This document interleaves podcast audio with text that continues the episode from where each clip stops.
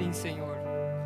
Queremos ver a tua face, queremos contemplar a tua beleza, queremos, Senhor, te conhecer cada dia mais.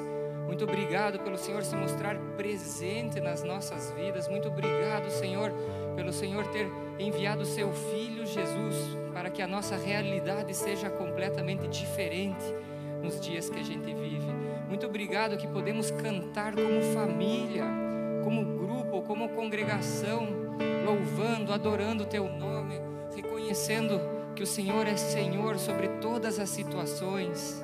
Muito obrigado pelo teu amor, muito obrigado pelo teu cuidado, muito obrigado, Deus, que nesta manhã nós podemos livremente cantar a Ti, louvar a Ti, render o nosso coração. Muito obrigado, Pai, em Teu nome, Jesus. Amém e amém. A congregação pode se sentar. Muito obrigado, uma só voz. Músicas muito inspiradoras, muito legais, muito gostosas.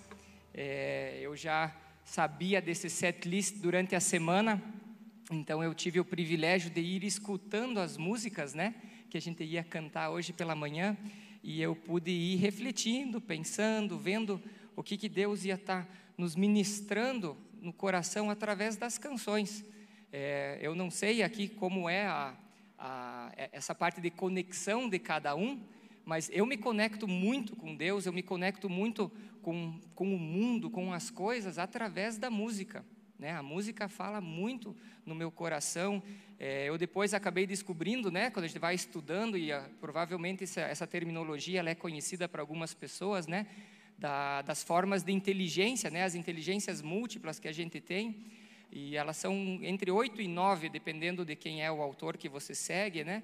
E uma delas é a inteligência musical, né? Então são situações em que a música está envolvida e a pessoa aprende, né? A gente tem toda a nossa base de ensino, a base pedagógica, mais na lógica matemática, né? Então é muita leitura, muita decoração e, e devagarzinho as, as escolas vão se, se mostrando, né? Aptas a aprender outras formas. E quando eu conheci essa essa linha na educação e vi que as músicas falavam ao, ao meu coração. Aí fazia sentido, lá na época do cursinho, né? Quando os professores faziam aquelas músicas, eu era a pessoa que gravava aquelas músicas. Então aquele conhecimento ficava através de música.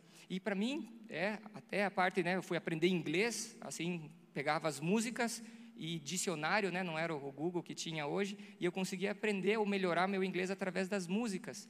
E eu consigo louvar, eu consigo adorar a Deus de uma forma bem íntima, né? Através das músicas. Então é, é muito gostoso, eu acho muito legal a gente cantar, a gente né, eu, eu, coloco trilha sonora no carro, eu coloco trilha sonora no meu trabalho, então sempre tem algo relacionado com música, porque ela vai dando toque, né? Ela vai dando tom do dia e eu acho isso muito, muito gostoso. Então, cada letra que a gente cantou aqui hoje, né? Ela vai falando da realidade de Deus para as nossas vidas. É, eu estou fazendo uma sequência de pregações neste domingo e no próximo domingo que vai falar sobre o amor de Deus o amor de Deus para conosco, né? O amor de Deus para com a humanidade. Então, é uma série de duas mensagens, hoje e domingo que vem. Então, quem está aqui hoje vai ter cenas do próximo capítulo. Então, convido a estar conosco no domingo que vem. E quem vier só no domingo que vem, eu vou dizer: procura a primeira parte no domingo anterior, que no YouTube vai estar gravado também. Então, as canções quando elas falam na nossa alma, né? Essas canções, e eu tenho certeza que as formas de música que são a, a diferença, né? Muitas vezes um gosta de uma música mais agitada, outro gosta de uma música um pouco mais calma. Então a gente pode até discutir sobre formas de música, mas a música ela toca a nossa alma. E na semana passada, o pastor Friedberg falou aqui né, sobre a função da alma, onde estão as nossas emoções, onde estão as nossas decisões. Né? Então, eu achei bem oportuno o que ele é, apresentou a gente é, com relação à nossa alma. Né? Então, quando uma música toca a nossa alma, né, ela é capaz de mudar até o nosso comportamento. E eu acho isso muito legal, uma vez que as nossas emoções estão ligadas aí, né? Então, uma vez as emoções, né, eu sempre falo assim que a gente sente, a gente pensa e a gente faz, mais ou menos, né, nessa ordem. Então, o que a gente sente é muito importante, porque automaticamente você se sentindo ou sentindo algo, você mentaliza algo relacionado a isso e depois você age. Né? Então é, é, é muito importante a gente estar em sintonia com os nossos sentimentos, com o que a palavra fala, porque ele vai fazer a gente refletir sobre aquela situação e depois agir. Então a gente tem toda uma, uma linha de sequência e ela é muito interessante. E as músicas, elas são propulsoras do nosso comportamento em muitos, muitos casos, né? Então tudo que a gente cantou aqui trazem informações de Deus, informações sobre Deus, informações de o que Deus quer ou espera de nós, né? Muitas vezes a gente talvez nem se dê conta, né? A gente senta aqui, canta música 1, um, canta música 2, ah, essa eu gosto, aquela eu não gosto, é, essa já repetiu três, quatro vezes, nossa, essa música é nova, né? E a gente às vezes tem essas, essas conversinhas assim, e é legal, a, a título de feedback para a organização de culto, eu acho isso muito, muito interessante, desde que não tire o nosso tempo de louvor e adoração, né? Porque é o tempo que a gente tem para dar algo ao nosso Deus, né? Dar o nosso coração, dar a nossa voz, né? É muito, muito legal é, isso. E, e, eu acho interessante quando a gente começa a falar do amor de Deus, né? quando eu começo a olhar para esse Deus que ama, né? é um Deus que ama. É, na cultura brasileira, é, a existência de um Deus a gente dá quase que como garantido, né? Dificilmente a gente vai entrar numa roda de conversa em que uma pessoa ou um grupo de pessoas é, partam do princípio em que Deus não existe.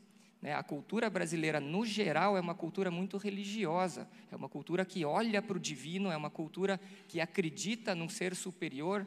Né? A gente pode discorrer aí se obedece ou não obedece, é, as formas como acontecem, mas é, é uma cultura que, no geral, é uma cultura que, que diviniza ou que crê em algo divino. Né? A cultura paraguaia, que nós estivemos inseridos por quatro anos, também é uma cultura assim. E eu fui conversando com algumas pessoas durante as férias que vêm de outros países, em que eles já me relatam: não, a cultura no meu país não é uma cultura que crê no divino. Crê, sim, no esforço próprio. Né? Eu faço e eu colho o que eu faço, e não existe nenhuma interferência de algo divino dentro da minha realidade ou dentro da minha situação. E, e eu achei interessante porque isso chama a atenção de um brasileiro inserido nessa cultura a pessoa de lá nem percebe que a cultura é uma cultura de, de ação e reação, porque cresceram assim. Então nós, assim, e aqui eu tenho certeza, né, que a maioria ou 100% das pessoas que estão aqui creem que existe um Deus, creem que existe o Deus, né? O Deus de Jacó, o Deus de Abraão, o Deus que enviou Jesus Cristo, Jesus, né, que nasceu, viveu, morreu e ressuscitou a favor de nós. Eu posso perguntar aqui para todo mundo, né? Nós sim cremos que esse Deus existe, que Jesus existe, e isso é muito legal, porque é baseado nessa crença que a gente vai agir no nosso, no nosso dia a dia, né? Então, a gente crê e a gente vê que as coisas não acontecem só por meu esforço. As coisas acontecem na minha vida porque Deus também interfere nelas. Né? A gente crê que Deus está ativo, não é uma ideia, não é um conceito largado lá em cima, ou como algumas correntes pregam, né? que Deus simplesmente pôs o mundo em, em, em ordem, como dá corda num relógio, né? e larga o relógio, agora o relógio vai marcando até que termina a bateria. É, a nossa cultura não crê nisso, né? nós cremos que, que Deus está ativo e Ele interfere na nossa existência. E, e eu acho legal que uma vez que Deus interfere na nossa existência, nós interferimos na existência do próximo, né? Eu conheci um, professor de academia essa semana que me perguntou se dava para ele, ele dizendo assim, né? Ó, oh, eu tenho a minha fé e, e eu vivo ela para mim. Se teria problema nisso ou eu teria que obrigatoriamente frequentar uma igreja? Essa foi a pergunta que ele me fez, né? Depois que eu eu preenchia meu, meu formulário lá e coloquei profissão pastor, né? Daí sempre chama essas, essas perguntas, né? E daí eu falei para ele, ele falou, olha cara, se você tem a tua fé nesse Deus Salvador, automaticamente você vai querer participar de uma igreja. E daí ele me olhou assim, né? Eu falei, cara, porque você vai chegar no momento na tua vida em que você vai olhar, cara, Deus tem me abençoado tanto que eu tenho que abençoar outro. É injusto que isso fique só comigo, né? Eu tenho que começar a abençoar outras pessoas. Eu começo a ganhar, ganhar, ganhar. E você começa a olhar, o que, que eu vou fazer com tudo que eu ganho, né? E eu começo a abençoar outras pessoas. E daí ele falou: Nossa, esse ponto de vista eu nunca tinha tido. Eu sempre pensava que era obrigação estar na igreja, né? Como que domingo pela manhã eu faço o check, garanti a minha, minha cota com meu Deus essa semana e agora vamos andar sozinho de novo. E daí ele, no final, até me, me cumprimentou e agradeceu essas palavras, porque eu, eu acho interessante que nós temos o que dar nossa, ao nosso Deus também. Eu preguei semana, é, ano passado sobre o menino né, dos pães e peixes, que ele apresentou aqueles pães e peixes para Jesus e Jesus com aquilo fez a multiplicação. E eu tenho certeza que muitas pessoas foram abençoadas por aquela comida, né? As pessoas saíram satisfeitas daquele encontro com Deus. E o que me chama muito a atenção e é um dos reflexos do amor de Jesus para as outras pessoas, que Jesus não fez um interrogatório na intenção de quem estava lá pegando o pão e o peixe, né? Ah, você está aqui só pelo pão? Não, você não ganha. Você já veio três vezes, pode vir. Jesus não interrogou ninguém relacionado a isso, ele simplesmente deu o que as pessoas necessitavam naquele instante. E eu tenho certeza que muitas pessoas saíram de lá maravilhadas com o que aconteceu, mas para mim, o que a pessoa que mais deve ter se sentido maravilhado foi esse menino que deu o pão e o peixe, que viu aquilo, ah, eu tinha um lanchezinho aqui que mal dava para mim, né? e deu para tanta gente. Ele falou, cara, o que, que Jesus fez com o que eu tenho, né? É muito, muito interessante. Então, a gente olhar para esse Deus que abençoa outras pessoas, que nos abençoa, né? Independente da situação que nós estamos, independente das, das coisas que a gente fez, né? Tem às vezes a gente fica se, se, martirizando por erros no passado, dizendo, ah, Deus não deve me amar porque, cara, isso aqui que eu fiz é imperdoável. Não existe pecado imperdoável. Né? Jesus tem um plano, um plano de redenção na vida de todos nós e a gente vai ver sequências desse amor de Deus nas nossas vidas neste, neste dia. Então, existe muito mais que receber de Deus. Né? Existe muito mais, existe um mundo muito maior do que pedir e receber. Né? Tem esse mundo de dar também, né? A mensagem da Bíblia, né? O, o centro é sempre o próximo, né? Jesus também deixa isso bem claro, que amar o próximo como a si mesmo, amando a Deus em primeira primeira instância, né? Que é o que vai nos catapultar a amar o próximo. Então, é uma mensagem que nos transforma para uma vida de dentro para fora, né? Deus vem para mim e eu vou para outras pessoas. É muito legal é, essa situação. Então, em 1 João 4,19, está escrito que nós amamos porque Ele nos amou primeiro. Então, se eu amo, é porque alguém me amou antes que eu pudesse amar. E, e é com, com, esse, com esse contexto, né, com esse contexto desse versículo, que a gente vai analisar o restante da pregação desta manhã e do domingo que vem tendo bem claro que Deus nos amou primeiro, então por isso nós amamos. E assim o título da mensagem de hoje é O Amor de Deus. Eu convido a igreja a abrir as suas Bíblias em Romanos, capítulo 5. Romanos, capítulo 5. Vamos ler alguns versículos é, deste capítulo de Romanos. Então, lá no versículo 6 deste capítulo. De fato, no devido tempo, quando ainda éramos fracos, Cristo morreu pelos ímpios. Dificilmente haverá alguém que morra por um justo. Pelo homem bom, talvez alguém tenha coragem de morrer. Mas Deus demonstra seu amor por nós. Cristo morreu em nosso favor quando ainda éramos pecadores. E em Efésios 2 está escrito que Deus nos amou enquanto estávamos em transgressão contra Ele. É, em transgressão contra Ele. Então, quando a gente pega esse versículo 8 de Romanos, que diz que ele nos, Cristo morreu em nosso favor, quando ainda éramos pecadores, era esse comportamento de transgressão contra Deus, e Deus nos amou da mesma maneira. E aí pulamos para Romanos 8, algumas passadas na Bíblia, de capítulo 5, agora vamos para o capítulo 8, o versículo 38 e o versículo 39. Porque estou convencido de que nem morte, nem vida, nem anjos, nem demônios, nem o presente, nem o futuro, nem quaisquer poderes, nem a altura, nem a profundidade, nem qualquer outra coisa na criação será capaz de nos separar do amor de Deus que está em Cristo Jesus, nosso Senhor. Tem uma música que nós cantamos aqui, às vezes, que fala exatamente, e essa música, ela me dá é, pele de galinha, que fala, né? Que me arrepia até a alma, porque realmente é uma verdade que nós temos que arquivar no nosso coração, né? Que não existe nada que faça com que Deus pare de nos amar. Nada, absolutamente nada. Aquela cadeia mental que você se põe muitas vezes, ela não interrompe o amor de Deus nas nossas vidas. A gente conhece esse amor, a gente prega esse amor, a gente fala e a gente vive esse amor incondicional de Deus. Como a gente viu lá né, no versículo 8 da primeira parte de Romanos, quando ele diz, né, e, e, em Efésios ele dá mais uma, uma fortalecida na ideia que a gente estava agindo, né, a gente estava vivendo contra este Deus. Nós estávamos em uma situação em que não leva Deus em conta nas nossas decisões, não leva a ordem e, e o amor de Deus na, nas nossas relações, não leva é, vamos dizer assim, as organizações de Deus financeiras, de repente, a gente tem uma, uma vida um pouco diferente financeira, mas Deus não leva isso em consideração para decidir nos amar. Ele nos ama apesar das no, da nossa situação.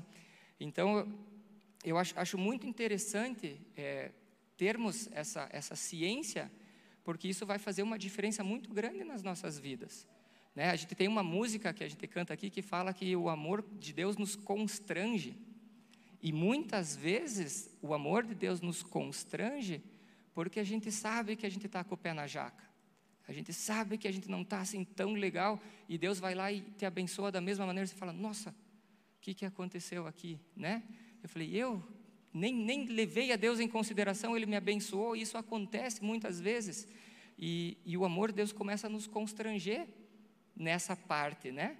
É, eu gosto muito, e muitos já devem ter assistido o filme A Cabana, aqui, né? E ele fala de um, de um, tratamento, né? Eu não vou dar muito spoiler, embora já disse que já pode, né? O filme tem mais de, de 10, 15 anos, já pode dar spoiler, mas eu não vou dar. Eu vou indicar a assistirem o filme, que ele é muito legal.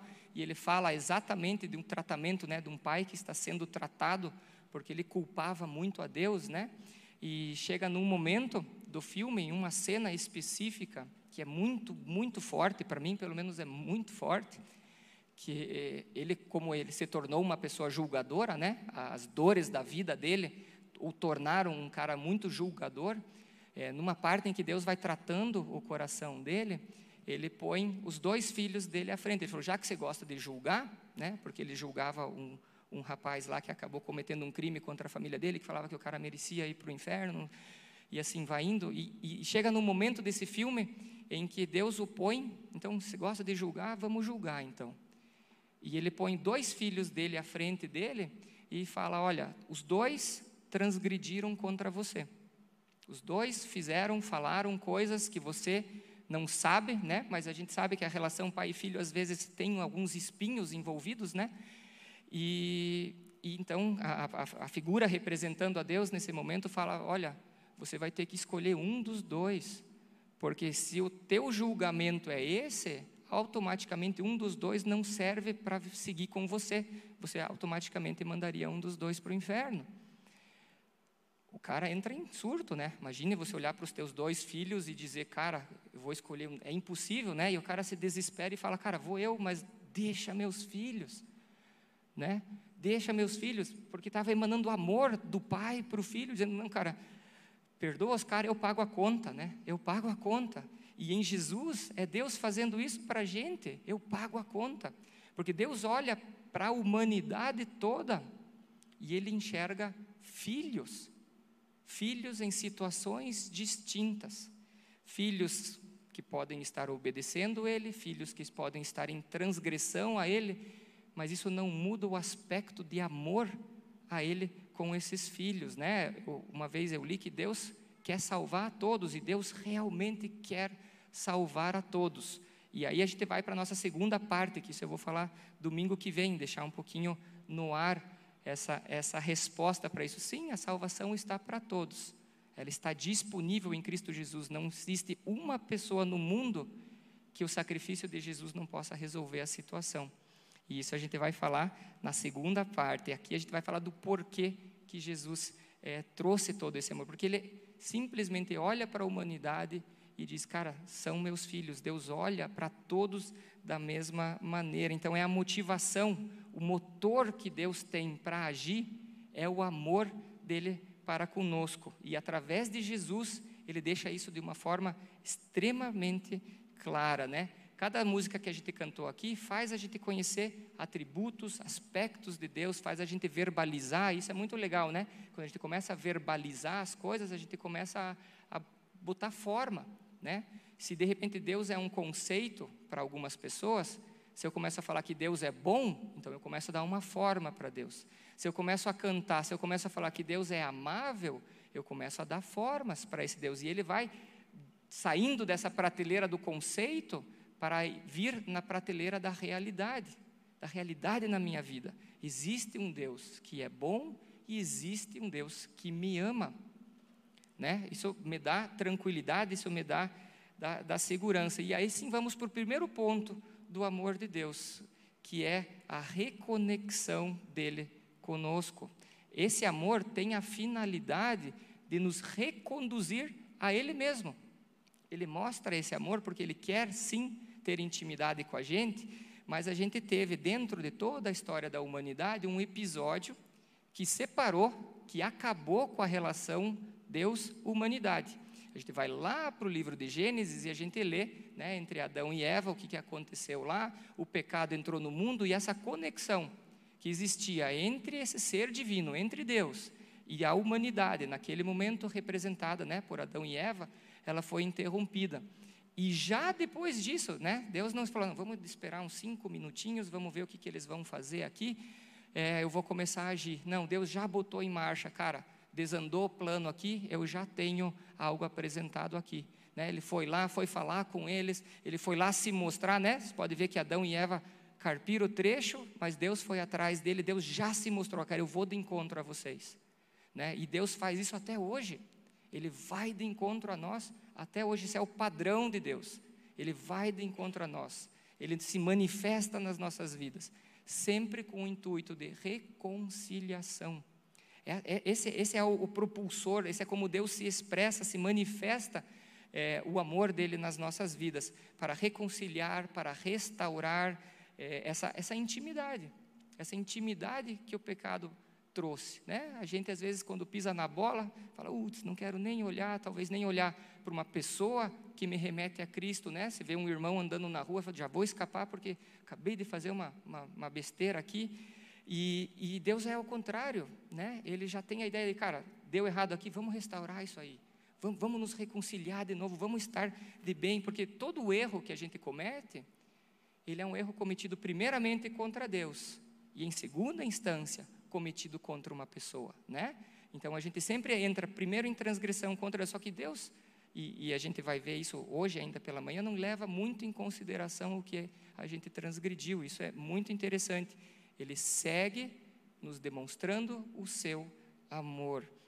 É, em 1 João 4,10, a gente lê: Nisto consiste o amor, não em que nós tenhamos amado a Deus, mas em que Ele nos amou e enviou o seu Filho como propiciação pelos nossos pecados. Né? Os nossos pecados é, é, no caso, a nossa natureza rebelde contra Deus. E como é uma natureza rebelde contra Deus? É quando eu decido por mim, em que o fiel da balança sou eu e única e exclusivamente eu. Em todas as minhas decisões, eu não levo em consideração o que Deus tem para mim e para a comunidade, e sim para mim e eu somente. Então, quando eu começo a viver para mim, eu começo a viver em rebelião a Deus. E nesse estado de rebelião a Deus foi quando ele nos apresentou Jesus para que essa rebelião fosse encerrada, para que fosse é, diminuída essa distância entre Deus e o homem. Né? Quando ele fala dos nossos pecados, eu não sou muito de fazer lista, Né? Eu, eu não, não sou favorável e muitas vezes eu tenho que responder essa pergunta: isso é pecado ou não é? Isso é pecado ou não é? Né? Então você começa a fazer a lista: isso é pecado, isso é pecado, isso é pecado. Eu, eu nunca fui muito de fazer essa, essa lista, porque tem, parece que existem coisas que, com o decorrer da, da, da evolução da humanidade, pulam de uma lista para outra. Né?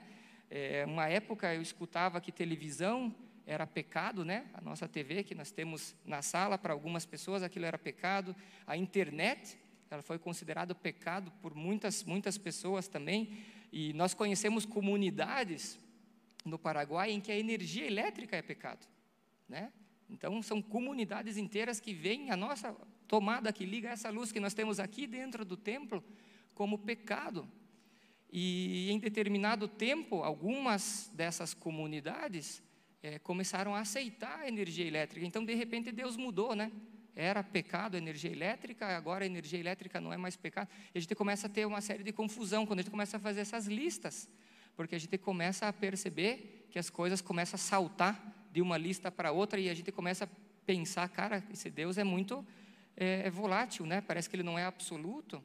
Então eu eu gosto de pensar que pecado é um comportamento que te aparta a Deus de Deus, né? Então é muito mais do que fazer, é a, a intenção que te leva a fazer. Aí sim mora o pecado, né? E aí, por isso que não cabe lista, porque a intenção ela é de cada um. Tem a intenção de ligar a TV, que pode ser pecaminosa, e tem a intenção de ligar a TV, que não é pecaminosa. Não é o fato da televisão ser o pecado, e sim a minha intenção atrás. E do internet, então, não preciso nem falar, né? é, determinado, liga lá, acessa a internet com algumas intenções esquisitas, as redes sociais, né? A gente pode usar ela para o bem ou pode usar ela para o mal, mas a rede social em si não é um erro. A rede social em si não é um pecado. Então a gente começa a ver nesse mundo, nessas situações, em que Deus mostra o nosso amor, em que Ele está interessado na nossa intenção. Né? Falou: olha, tua intenção está errada. Mas eu não vou te deixar de te amar. Eu vou te apresentar uma solução. Eu vou te apresentar uma opção. Mas deixar de te amar, eu não vou. Deus não vai se posicionar assim, né? A gente leu em Romanos 8, não existem situações. Todas as situações que estão descritas lá são para englobar a totalidade da nossa vida, né? Que não vão existir situações em que o amor dele não esteja disponível, esteja apresentado a nós para nos reconciliar com Ele mesmo. Essa é, a, é, é, o, é, o, X da questão, né? Jesus veio para o mundo para ser a solução, não um problema mais. Né? Porque daí agora eu tenho que ficar fazendo um checklist, uh, isso aqui Jesus, isso aqui Jesus, não, isso aqui. Não, ele veio lá para ser a solução dos nossos problemas, para a gente chegar em intimidade e ele falar, Jesus, aqui eu estou precisando de auxílio. Outras pessoas, né? É, podem ser é, a, a, função de Jesus na vida de quem está em necessidade, mas é formas e formas de transmitir o amor de Deus. Então, o pecado que Jesus veio solucionar, como a gente acabou de ler, é estarmos afastados de Deus, era nós estarmos em rebelião contra Ele, não Deus se vingando da nossa decisão, né? Ah, o fulano decidiu não me obedecer, toma um raio para ver se ele aprende alguma coisa, né? Não funciona assim, né? Eu acho até que quanto mais a gente né, fala, né, quanto o pecado abunda, superabunda a graça, né? Parece que quanto mais a gente afunda, mais Deus está fazendo força para nos tirar desse atoleiro. Né? É, é, é, o inverso e a gente precisa realmente trocar essa chave. Que não existe um Deus que está esperando a gente sair da linha para nos mandar um castigo, e sim um Deus que está vendo, cara, você está na borda, cara, tá difícil, vem para cá, né? Ele segue nos encantando, nos demonstrando que Ele nos ama. E com, com esses filtros, né, a gente pode ler os Dez Mandamentos com outra, com, com, com, outra finalidade, né? Em vez de ler tudo aquilo com uma série de coisas para não se fazer, eu começo a ver, cara, é uma série de situações que Deus está nos mostrando o amor e em todas essas situações Ele tem um plano é, melhor para a minha vida do que eu mesmo planifiquei. Né? Então, por exemplo, né, se eu for ler lá o último mandamento que diz que não cobiçarás a mulher do teu próximo, não deixará, desejarás a casa do teu próximo, nem o seu campo, nem o seu servo, nem sua serva, nem seu boi, nem seu jumento, nem coisa alguma do teu próximo, né? Eu começo a olhar esse, esse, esse, esse mandamento e eu começo a entender a intenção que Deus quer aqui. Ele não quer a cobiça, porque a cobiça vai des, desencadear uma série de outros comportamentos complicados. E a gente vê isso acontecendo muitas vezes, né? De pessoas que desandam na sua vida e começou lá com uma cobiça, putz, se eu só tivesse o carro do meu vizinho, né? E você começa a ter o propulsor, o carro do teu vizinho, porque eu tenho que ser melhor que e aí vai, né? Porque eu tenho que ser melhor que ele, daí vai ter mais satisfação para mim. Eu cheguei lá, né? Existe essa sensação do eu cheguei lá, não importa quantas pessoas ficaram no caminho, mas se eu começo a olhar esses mandamentos e eu peguei esse aleatório quando eu quando eu escolhi manifestar aqui, é, eu entendo que é a cobiça que Deus está tá trabalhando, é essa que vai separar a gente do amor dele. É essa que vai estar nos proporcionando comportamentos que vão desencadear uma série de outros comportamentos, mas que no final gera separação nossa com relação a Deus, e Deus não quer isso. Então ele já fala, né, como um, um pai fala para um filho, não faça isso porque a gente sabe como vai terminar. O filho muitas vezes não sabe. E a mesma coisa é a gente. Ah, mas é só é ambição, né? A gente troca a palavra de cobiça por ambição. Não, mas a gente tem que ter ambição na vida. E eu acho legal, a gente tem que ter ambição na vida, mas não justifique uma cobiça trocando a palavra para deixar ela mais bonitinha, para fazer com que teu comportamento seja aceitável, né? Então, muitas vezes a gente quer usar a troca de palavras para arrumar uma muleta, para fazer o que a gente já gostaria de fazer desde o início. Então, é a cobiça. Deus está nos, nos cuidando e dizendo, cara, não, não vá por esse caminho, esse caminho desanda. Então, o amor de Deus nos chama para essa responsabilidade, né? Ele nos demonstra o amor e nós temos uma responsabilidade quanto a isso. O segundo ponto, esse amor que Deus tem por nós, ele se revela através das suas misericórdias, que é o que eu comentei lá no início. É a forma como Deus olha para a gente sem levar em conta o que a gente fez, o que a gente faz, ou em que parte da vida a gente se encontra, né? que nem do, da história do filho pródigo, né? O pai simplesmente recebeu o filho de volta, né? O pai estava sempre lá presente e quando o filho voltou, ele, cara, eu recebi você, eu recebi, eu te cuidei, eu te tratei, eu te amei e, e eu praticamente não me importei de onde você estava, gostei que você voltou, você sabe aonde você tem segurança. E a mesma coisa com as misericórdias de Deus. Ele está lá sempre, de braços abertos, esperando que a gente retorne a Ele. Né? Em Efésios 2,4 diz: Todavia Deus, que é rico em misericórdia, pelo grande amor com que nos amou. Então, aquele amor de reconciliação que eu falei no primeiro ponto, ele se apresenta a nós através da palavra, ou do, do ser misericordioso que Deus é. E eu não sei como cada um aqui é com relação à palavra misericórdia, né? Eu, por anos, não, nem entendia muito bem o que, que era misericórdia, né? Às vezes escutava alguém falar misericórdia, né? E para mim parecia mais um, um, uma palavra de espanto do que realmente uma ação, né? E daqui a pouco, claro, vai, eu vou entendendo os conceitos e, e eu, como fuço em informação, né? O dicionário sempre está comigo, então eu procuro em, em dicionários e vou através das, das, das respostas entender as palavras muitas vezes para conseguir entender o que Deus quer falar. E o dicionário define, né, misericórdia como sendo tratar uma pessoa mais compassivamente do que ela merece. Né? Seria um sentimento de simpatia com a tragédia dessa pessoa, né? Então seria a forma como Deus vê a gente, ó, você está numa situação de tragédia, mas eu de forma, de mesma maneira te amo. E daí eu, Rodney, olhava, bom, eu não vivo em tragédia, né? A outra pessoa vive em tragédia, eu não estou em tragédia, né?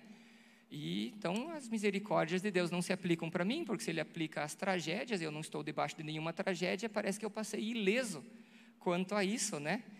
E, e aí é legal que a gente vai seguindo, estudando as situações e em algum momento você se encontra e você entende qual é a tragédia, né? né? Essa, essa própria apatia que muitas vezes eu vivi dentro da igreja, me levava para uma tragédia, porque eu deixava de ser abençoado por Deus, deixava de abençoar outras pessoas, né? Eu só vinha, ia, ia e vinha um culto a cada três domingos, e isso com o tempo vai gerando um comportamento. Só que a palavra tragédia parece que é muito forte. Eu seguia vivendo fora de uma tragédia, então as misericórdias de Deus não se adaptavam para mim. Mas chega um momento que a conta chega das nossas escolhas, né? E daí você fala, misericórdia. E daí eu entendi o conceito. Eu falei, cara, Deus, eu preciso da tua misericórdia na minha vida, porque o que eu não sabia que eu estava fazendo de errado pela, pela, pela minha apatia, né? Porque a gente começa a ler a Bíblia, a gente começa a, a ser moldado, né? E muitas das nossas escolhas, elas são botadas em xeque quando a gente lê a Bíblia, né? Eu não sei quantos aqui mas eu, por muitos anos, eu tomava muita chibatada lendo a Bíblia, né? Falava, nossa Deus, aqui sou eu. Nossa Deus, aqui sou eu de novo. Né? Ia para cultos e daí falava, esse pastor me conhece? Né? Porque ele revelava coisas às vezes que eu falava, caramba. E aí eu comecei a entender qual é a minha tragédia. A minha tragédia era estar separada de, separado de Deus. Esse era o meu estado de tragédia. Isso talvez no dia de hoje, né, quando eu me dei conta da, da, minha vida separada, talvez no dia de hoje não me, não me faria mal, mas se eu começo a pensar em eternidade, por exemplo, me faria todo mal, porque eu estaria apartado do meu Deus pela eternidade. E aí eu entendi, cara, eu estou numa situação de tragédia eu estou em iminente tragédia, né? Eu, eu tenho uma música de, de, de, infantil, de criança que a gente cantava que seu coração parar de bater agora, para onde você vai? Cara, essa música pop, na minha cabeça, né? E eu falava, Deus, eu quero ir com você. E aí, claro, Deus foi me tratando, o Espírito Santo, da maneira como Ele é amável, vai te mostrando situações, vai mudando realidades, e a gente vai, e eu particularmente fui entendendo que Deus não estava é, não que ele não estava se importando, porque ele se importa, mas a, a, o meu estado de rebelião a ele era só mais um estado de rebelião de um filho dele contra o pai. E ele, de, da mesma maneira, apresentava: ó, Eu tenho solução para isso. Eu tenho uma alternativa para você. Eu tenho algo para você. E eu fui entendendo a misericórdia de Deus na minha vida e eu fui aceitando essa misericórdia. Eu fui aceitando. Foi um algo que eu é, é, intencionalmente aceitei. Eu falei, Deus, muito obrigado. E eu, eu oro, né? Eu agradeço pelas misericórdias de Deus todos os dias na minha vida. E eu concluí então, né? Eu passei desse não viver em tragédia para viver em uma tragédia que Deus restaurou, que Deus é, é, arrumou, que Deus reequilibrou. E hoje eu vivo uma vida completamente diferente se eu for pensar 20 anos atrás, né? São Rodneys diferentes. A gente às vezes até brinca assim, né? A pessoa que me conhecia 20 anos atrás se assusta com quem eu sou hoje, porque sou outra pessoa.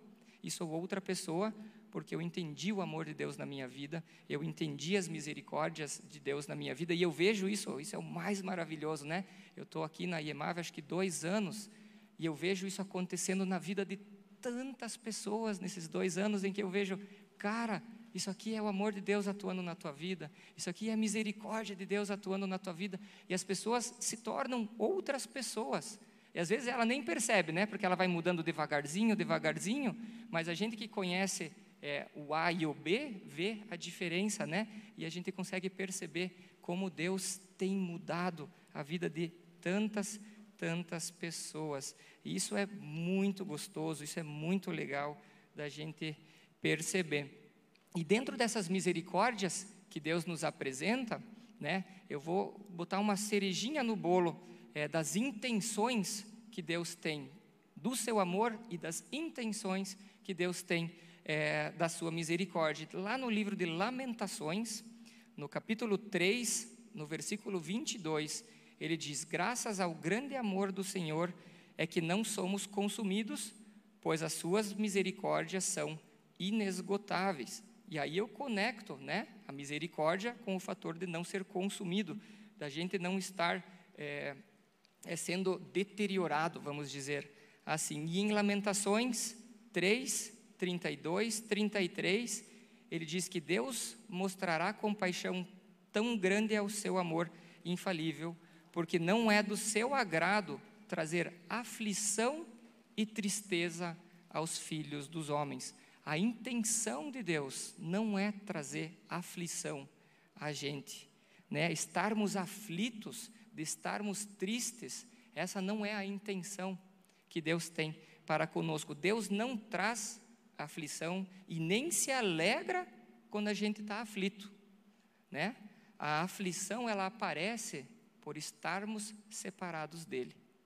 Né? A aflição ela é uma consequência, ela não vem de Deus para a nossa vida, ela é uma consequência de estarmos afastados dele. E, e Lamentações, está né, tá escrito no, no, Antigo Testamento, nós temos o privilégio, e eu, eu louvo a Deus por ter esse privilégio de ter nascido pós-cruz, né? O tempo depois da crucificação, o tempo em que Jesus já tem o seu ministério, a gente não precisa olhar esperando que venha o Messias, ele já veio, né? E a gente já vive com a informação que Jesus esteve aqui, todo o plano de salvação que ele nos apresentou, né?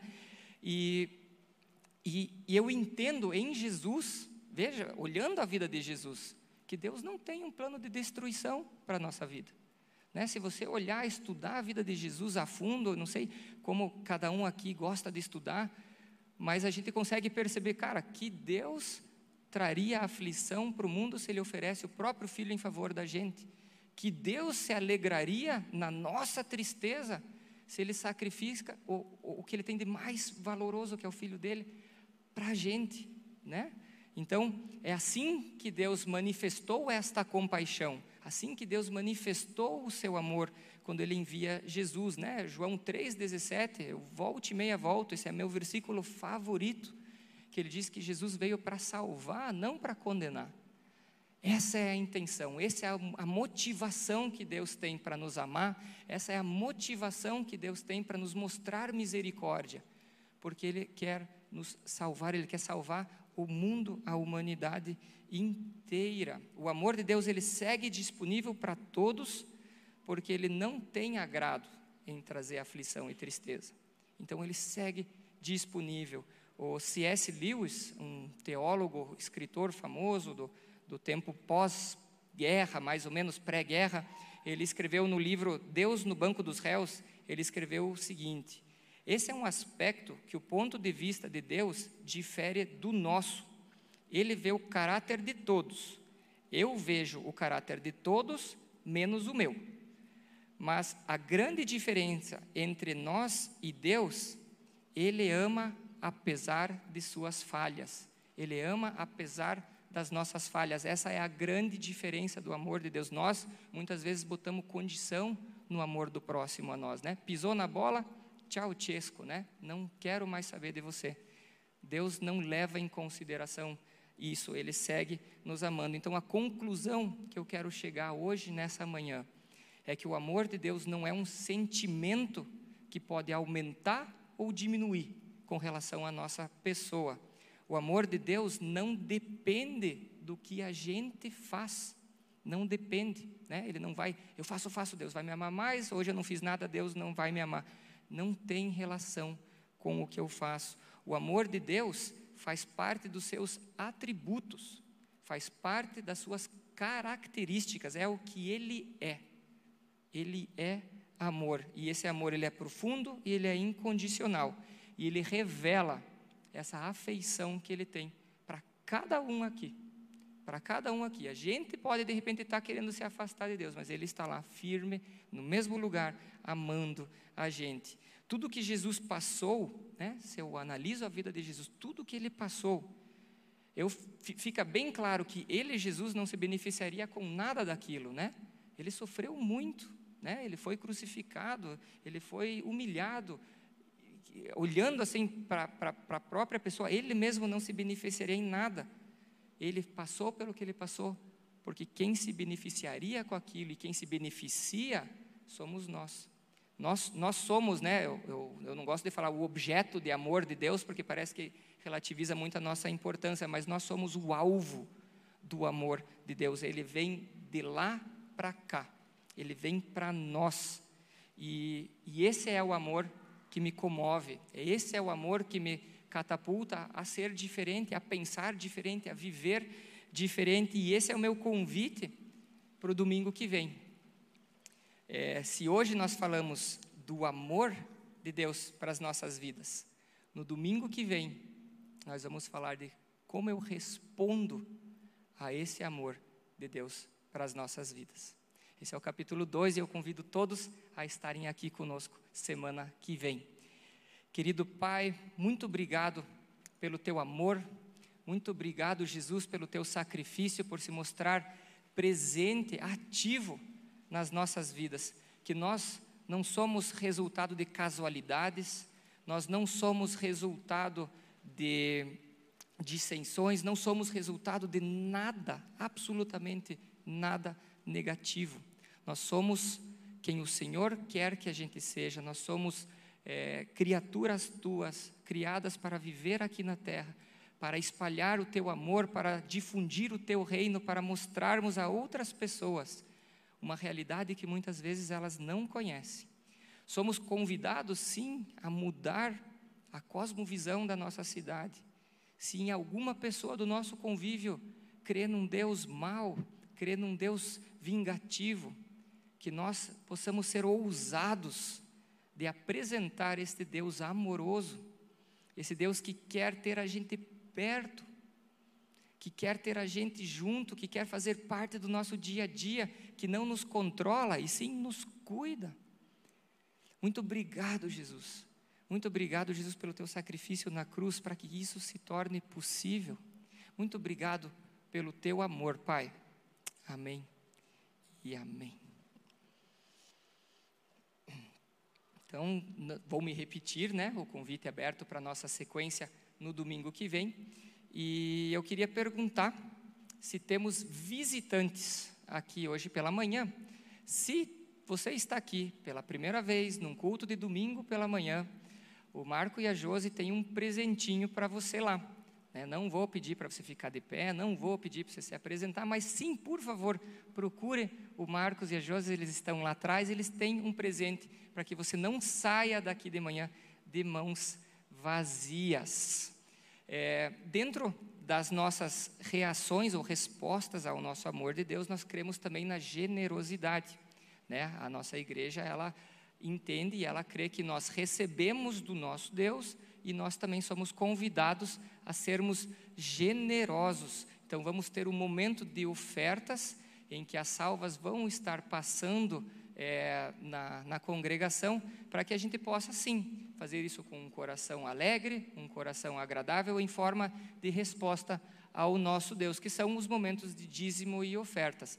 Temos também o desafio do nosso templo, né? Estamos em construção, seguimos em construção, nós estamos com algumas metas, né? Como a imagem mostra aí, de juntarmos uma quantia para darmos sequência à construção do nosso templo.